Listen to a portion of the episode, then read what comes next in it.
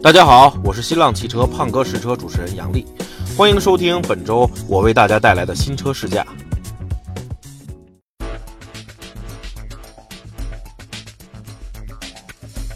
今天测试的车型有些小众，但我想喜欢它的人绝对不在少数。它就是道奇公羊 Ram 幺五零零。同之前测试的丰田坦途一样，这是一款大型皮卡，它的样子也很容易让人想到健壮的公羊。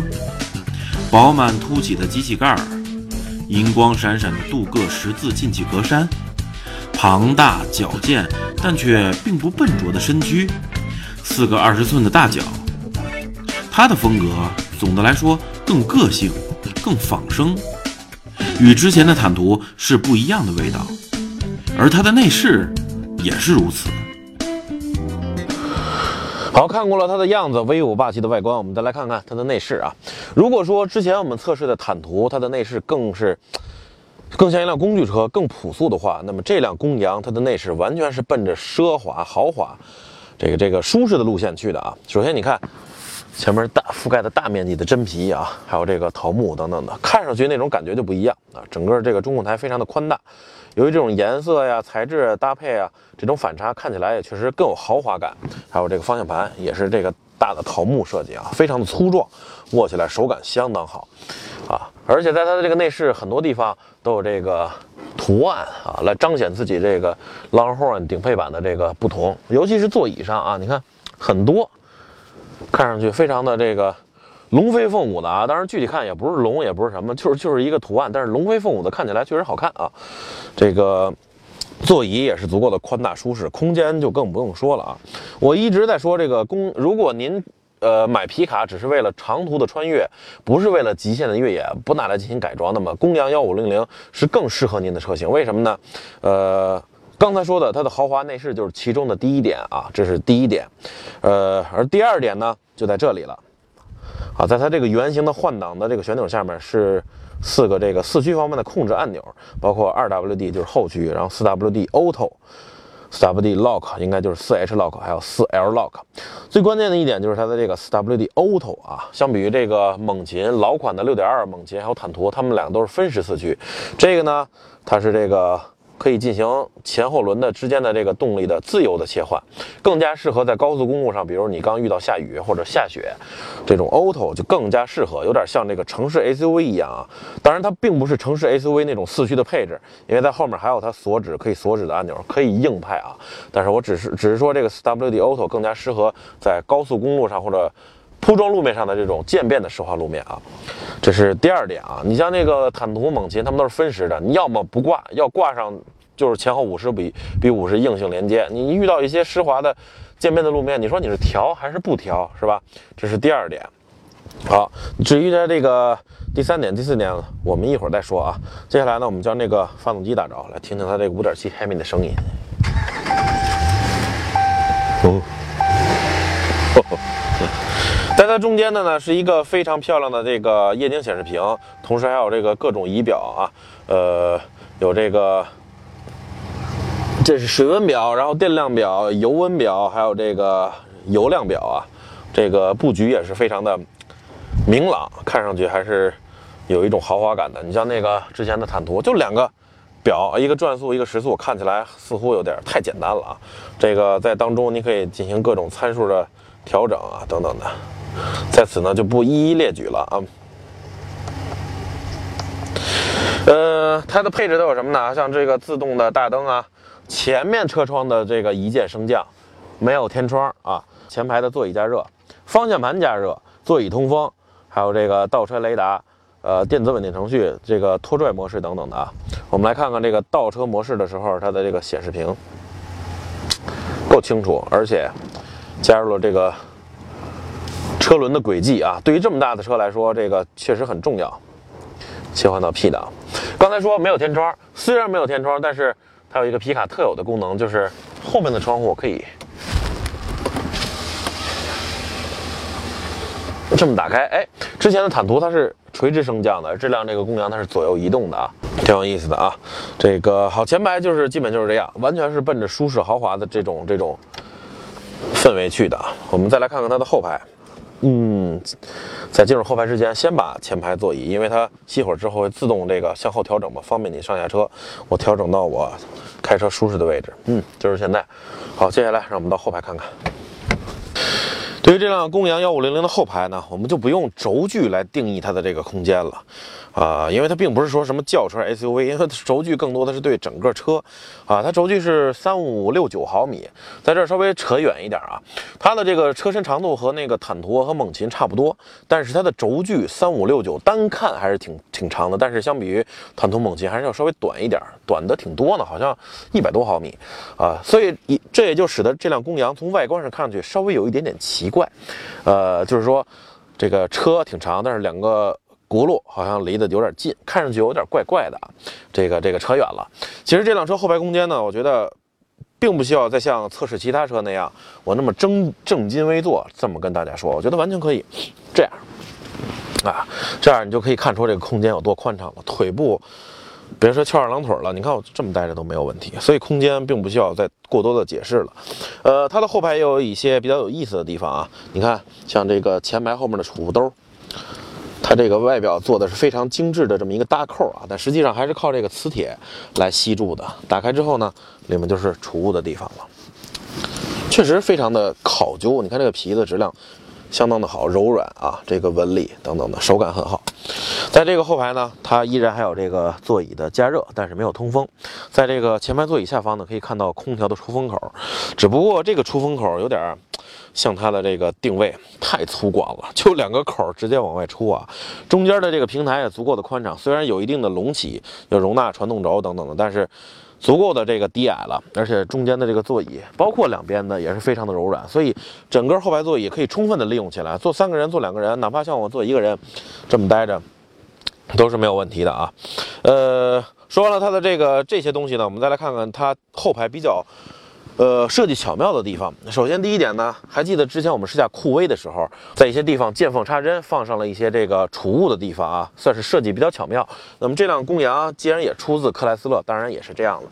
首先呢，就是在这里啊，把这个脚垫拿开，哎，这有一个设计巧妙的储物盒，打开之后还挺深的，放一些工具也没有问题。当然，如果你想放点自己的。比如说私房啊或者什么的，我就不提示了啊，放在这儿也没有问题，因为一般来说也不会有人轻易的去掀脚垫的，怪脏的，是吧？然后呢，接下来我就要下车了，为什么呢？是因为除了刚才这个地方，它其他地方设计也很巧妙。你看它的后排座椅，只需要轻轻向上一抬，就折叠了。然后呢，这半边六比四分开嘛，也是可以。自己就固定住了，很轻松，一个女士来都没有问题。在底下呢，它这个盖板是可以翻翻折的，底下是有支架的，然后支在这儿。啊，这里呢也是把这个支架打开，哎，非常平整的一个平台，是不是？如果你要是外出玩的时候找不到住的地方，也没有带帐没有带帐篷，这个时候。这个平台就发挥了很大的作用了，因为它车身很很宽嘛，所以你可以把它临时的当做是一张床。我在这试一下，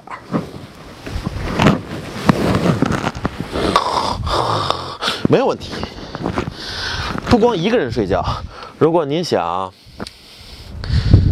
两个人，哎，不说了，干点 something 啊，甭管是好事还是坏事，这样这块空间还是都是足够的。接着把它。折叠起来啊，那边脚垫下面也有跟这个一样的一个储物盒啊，可以看到它的这个后排不光是整辆车，不光是简单的这个用傻大黑粗来形容，似乎有点过分了啊。它的这个整体设计，前排的舒适豪华，后排的一些巧妙的见缝插针，一些空间的利用，都是给人印象深刻的地方啊。好了，前后排的这个。它的这个体验我们也也体验完了，那么接下来呢，我们还要回到车外来说说，我觉得它的外观上或者说作为皮卡一些有意思的地方。让我们下车继续看。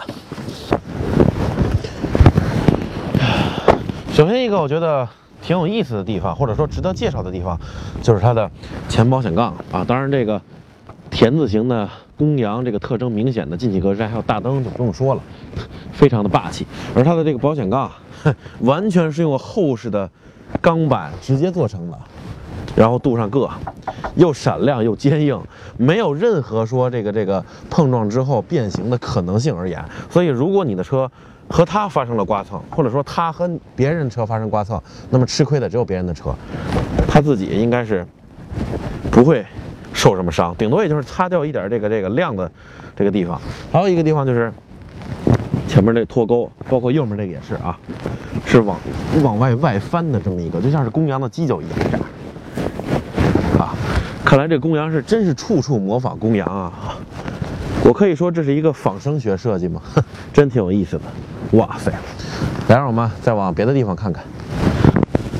看侧面，这写着 Hemi 五点七，五点七升 liter，这写着 Laramie Longhorn。啊，Longhorn 呢直译过来就是长的犄角啊，horn 就是犄角的意思，Longhorn 就是长犄角。呃，这是什么意思呢？其实，在美国啊，主要是为了德克萨斯州推出了一些这个德州版的车型。我记得上回去德州的那个，我忘了是丰田还是福特，他们的这个版本啊，就比较简单一些，比较容易记，就叫 Texas Edition 啊，德州版。而这个公羊呢？呃，专门为德州推出的就叫 Longhorn，就是长角号，也就是长角号是公羊专门为德克萨斯州推出的一个德州版的车型。啊，这一是因为德州呢是一个以这个畜牧为主的这个州，他们面积很大，这个皮卡无论是使用的总量还是使用率都是相当高的啊，所以这个那个如果一款皮卡能够在德州取得成功，那基本上就是没有问没有问题了。所以这些大的品牌的皮卡厂商就是争相。推出德州版本啊，而第二个呢，我想就是德州这个民风比较彪悍嘛，全民的接枪，所以这个推出的车型我们越野越雄性，可能越受这个德克萨斯州的这个这些消费者的欢迎啊。解释了一下子这个 Longhorn，那么接下来呢，我们来看一个公羊特有的一个一个配置，叫做 Ram Box。哎，钥匙就在这儿，正好哈。什么是 Ram Box 呢？就是它。比较巧妙的设计在这个货斗两侧的，可以放一些零七八碎的这么一个一个小的储物盒啊。呃，其实说盒呢，还算还算委屈它了。严格来说，是一个很大的储物槽，放一些你平时，比如说你的搭电线、你的拖车绳、你的铲子、你的其他的一些救援的或者说野外使用的一些东西啊，平时可能会比较脏，放在驾驶室里或者说放在货斗里，可能会弄得很脏。哎，放在这儿。一下子就隔离了，然后那个既不脏，也这个看上去也不会显得很乱啊，挺好的一个 run box 的这么一个设计的这这么一个理念。当然，并不是所有的这个公羊的皮卡都会有这个侧面的 run box，你可以选装啊。呃，如果没有的话呢，它就像普通的皮卡一样，两边是薄薄的啊。如果你选装了呢，就是比较厚厚的了，就是这样一个。好，我们接着再往这个后备箱那看看啊，不是后备箱，后斗那看看。好，来看一看啊，先从底下开始，两个排气管啊，五点七的大排量，中间是这个拖车的接口，非常的坚固。在这里呢，有它这个可以拖车接的电源啊，只是被我们这个中国特色的车牌挡住了，接上去很麻烦。其实你买这个车也不是说拿来后面挂拖一个这个挂车，经常使用挂车的，就是买这个皮卡嘛，所以。挡住就挡住吧，在这儿呢还可以看到有个摄后的摄像头啊，这个刚才我们也看过了，它的倒车的轨迹啊，还有这个影像都是相当不错、实用的啊。对于这么大一个车来说，有个倒车和这个摄像头是非常实用的。好，打开后斗，哦，这一点可不是太好啊。想想我们两个多月前试驾这个坦途的时候，它的货斗，当你松开以后，它到这儿是会滋慢慢到底的，但是这辆公羊。似乎显得在这方面有点太粗犷了，或者说太粗糙了。不过在里面呢，倒是有这个护箱宝，而且你看，由于两侧有这个 Ram Box，所以它无可避免的啊，不可避免的是会宽度挤占一些的，所以中间的货斗就会显得有点窄，因为两边你要容纳你的那个 Ram Box 箱子嘛，所以中间就有点窄。当然，对于我们中国的这个消费者来说，你买了它以后。并不是说经常的在货斗会放东西，所以窄一些也没有关系，也完全我们平时外出穿越啊、旅游什么的也是足够用了啊。好，来说一下它的这个怎么上这个后货斗啊。啊，之前我试驾坦途的时候，我说福特的车的这个车系，他们在这儿都有一个杆儿立起来，然后有一个梯子抽出来，然后你会踩着梯子扶着杆儿上去，很体贴。而这个雪佛兰的车型呢，Silverado，它是在这儿，保险杠有一个凹进去的地方，然后你上的时候，你的脚踩着这个凹进去的地方，扶着就上去了。但是这辆车呢，什么都没有，所以我觉得它可能就是让你踩保险杠上面的这个硬塑料，踩住了，然后 再上去。所以我觉得它的这个上下货斗，哎呦。是这几辆车当中，当然二五零零、三五零零我不知道啊，是这几辆车幺五零零级别里面这几辆车当中最费劲的。好了，看过了它的内饰，看过了车身外表一些比较有特点的好玩的，或者说专门针对皮卡的地方。那么接下来我们就该上路体验一下这头暴躁的雄性的公羊吧。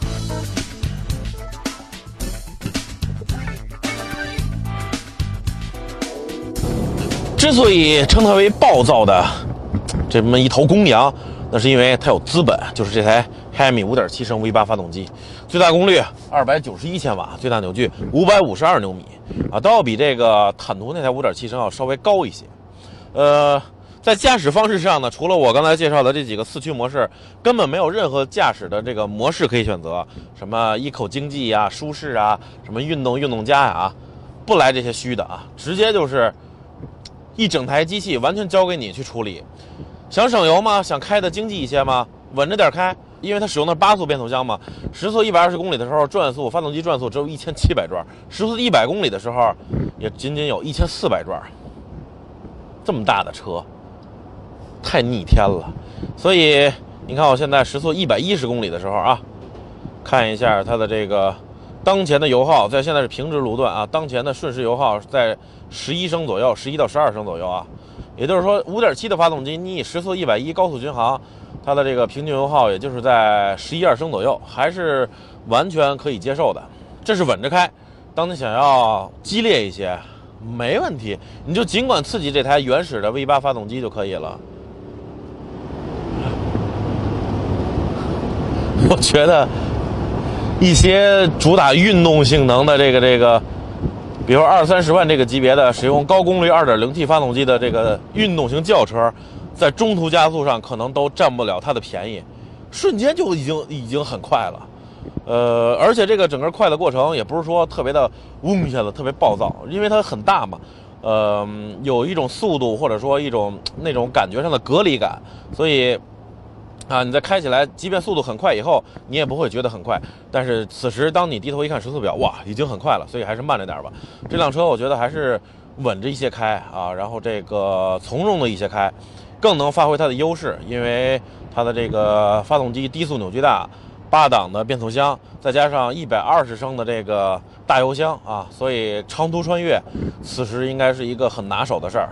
如果按刚才一百一的话，瞬时油耗基本上在十一二个左右。那么一百二十升的油箱，你开个高速八百公里没有问题。所以关于它的动力，其实也没有什么太多描述的，就是这样啊。这个稳着开没问题，暴躁的开它也能让你完全的惊讶起来。那么接下来我要说说这个它的悬架了啊。呃，在内饰的时候，大家应该还记得我说了两点。它适合这个长途高速穿越，一个是有 4WD Auto 四驱模式比较多，另一个就是豪华舒适的内饰还有音响啊，这是两点。第三点就是我刚才说的八档的变速箱，呃，低油耗、低的巡航油耗，可以更开的这个开得更远，啊，这是第三点。而第四点就是它的悬架了，螺旋弹簧。虽然是前双叉臂后整体整体桥，这个和坦途一样，但是它使用后面使用的是螺旋弹簧，所以整个的这个路面的回馈啊、弹跳等等的，你会非常习惯啊。这个并不会说像坦途那样往上顶的很大的幅度那种更滋更滋的那种，它还是相当细腻的。我觉得在公路上，怎么说呢？呃，有一些基本上有一些。和我的这个兰德酷鲁泽那种感觉差不多，因为整体的这个结构还有减震形式都是一样的啊，只是细微的一些差别，就是控制杆啊、控制臂啊等等的这个长度啊，或者说几何几何结构有一些略微的差别，但整体来说，整体结构是是一样的，所以感觉也差不多。公路开起来相当舒适啊。如果啊这辆车并不是最顶配的，如果这个幺五零零有那个空气悬挂，你买了那款车的话，那么它在公路上还能给你更好的舒适，同时呢，在高速上将这个车身降低，进一步降低这个空气阻力和油耗啊。当越野的时候再升起来，那样的话，我想它的这个高速油耗就会更低了，而且还会提供给你更舒适的这个公路行驶感受。所以这就是我说的四点：舒适豪华的配置。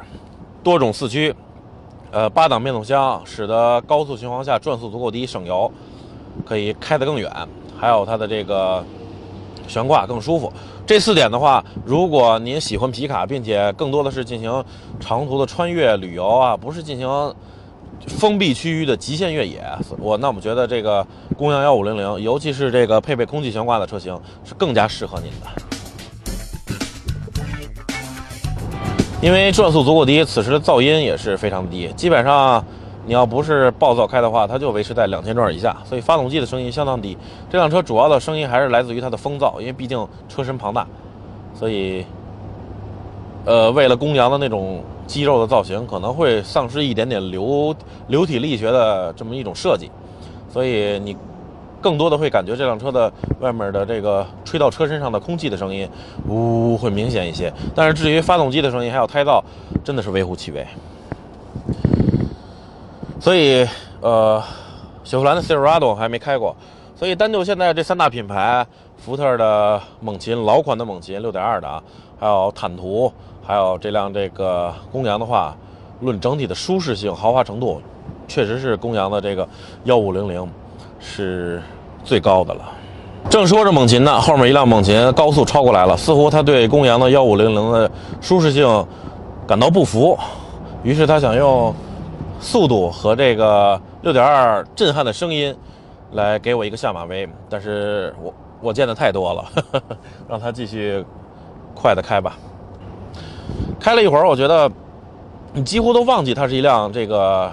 车长接近六米的这么一辆一辆大车了，很轻松，呃，没有什么太压迫、太压抑的感觉，没有什么紧张感，慢慢你就会融入了，然后只是会觉得这是一辆这个这个更高一些的城市 SUV 啊，呃，当然你拐一些小弯的时候还是要注意后面的货斗，不错，整体公路的感觉不错。不过既然它有这么多丰富的这个。呃，四驱模式可以选择。那么我们接下来当然要找一个地方来试试这头公羊它的攀爬能力怎么样。让我们一起来吧。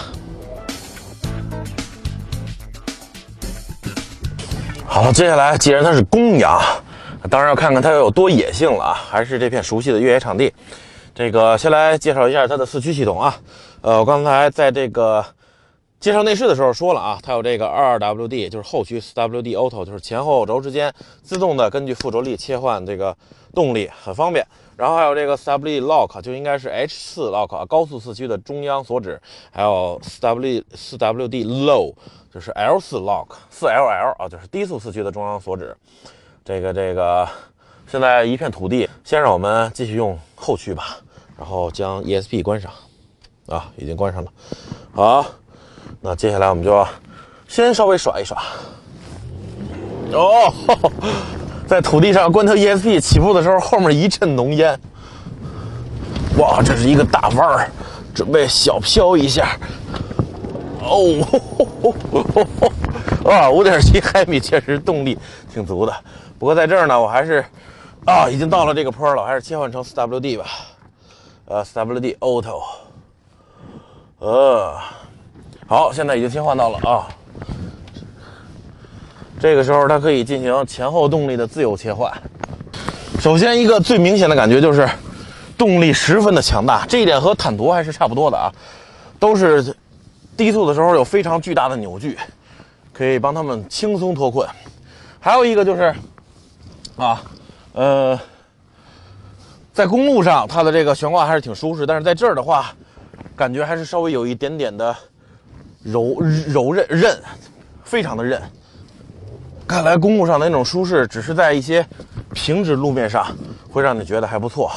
呃，毕竟它的这个螺旋弹簧是要为了随时准备它的后货斗能放上这个差不多半吨或者超过半吨的东西啊，所以它的这个刚度还有韧性系数都是要足够的。所以，当你空车的时候，你的这个，哎呦，悬挂很容易是给你一种很硬、很韧性的感觉。但是我觉得，即便如此啊，起码你还占了一些在公路上舒适的这么一个优势呢，对吧？接下来是这个坡啊，非常轻松就上来了，在 4WD Auto 模式下，这个坡就是之前啊，呃，很多其他的 SUV，像上次三款那个那个欧蓝德啊，呃，自由客再加上这个奇骏对比的时候，很多车发生打滑那个坡，但是它呢很轻松就上来了，为什么呢？一是因为它这个 4WD Auto 啊，在这种模式下，它的这个。对于打滑车轮的制动足够有力啊，因为是克莱斯勒集团嘛啊，吉普我们之前试驾的那个自由客还有自由光，呃，都是这样，这个对打滑车轮的制动挺给力。第二就是它轴距长啊，所以呢，当它右前轮，呃，之前那三个车对比的时候，都是右前轮和左后轮同时打滑，当它的右前轮那个驶上那个坑的时候，它左后轮还没到呢，然后左后轮驶上那个坑的时候，它右前轮已经驶出了那个坑了，所以它。在这个坡刚才过来的时候还是很轻松的，啊，转向对，还有转向，转向啊，我觉得对于他来说足够的轻柔了，至少，可能说我转动轻松可能有点没有代表性，但是我觉得真的是挺轻的了。一般的这个朋友，呃，使用它的转向，在这里不会因为它车身巨大的沉重而多么的这个费力啊，挺轻松的。所以到目前为止，它的这个动力，它的这个转向。还有它的这个 4WD Auto，就是这种对前后轴动力的分配啊，都能使我挺满意的。唯独这个悬挂啊，虽然在公路上足够舒适，但是在这儿的话，因为它本身有很大的这个这个刚度系数，所以在这儿的话，只要一颠，还是比较容易这个让你产生那么一种硬硬的感觉的哦。哦，好了，最后我们要给它找一个。找一个嗯有点难度的坡了，啊，啊，就是这里，就是这里，坡倒是不长，但是足够的崎岖啊。首先左面一个大坑，紧接着快到快到坡顶的时候，右面一个大坑。呃，先试试它的这个 4WD 这个漏吧，4LL 低速四驱锁止，好。哦，先挂到空档。哦，它正在闪，正在闪。好，ESC System Off，电子稳定程序已经完全关闭了。嗯，证明它已经挂上了，不再闪了。4WD Low，嚯，现在一拧到 D 档，马上车就有往前窜的趋势。虽然我踩着刹车啊，但是足够证明这发动机扭矩多么强大。4WD Low，然后 ESP 关闭，应该可以了啊。现在是它越野最强的时候，我们慢慢的走，不冲啊。很慢了吧，很慢了吧。哦，才一千转，好强大的低扭啊！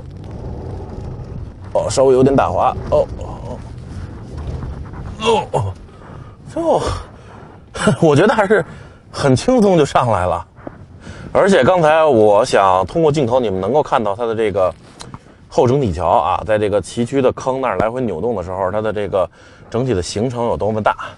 呃，稍微发生了一些打滑，但是主要目的是不为了用这个速度去冲，然后，但是对打滑车轮制动还是可以的，最后也是比较从容的就上来了。所以这辆车它越野硬件是有啊，你看这个高速四驱锁止、低速四驱锁止等等的都有，但是呢，你要找到一个符合它的这个 身材的这么一个越野的地形又不太容易啊，这个。你又想考验它的这个极限的越野能力，又不能这个大于它的纵向通过角，因为它这个轴距比较长嘛。虽然离地间隙足够高，但是整体的纵向通过角还是小。所以你想要找这么一个地形啊，这个又能满足它的纵向通过角，又比较崎岖复杂，然后怎么怎怎么样的，确实不太容易啊。所以我觉得它这个高速四驱锁止、低速四驱锁止，也就是。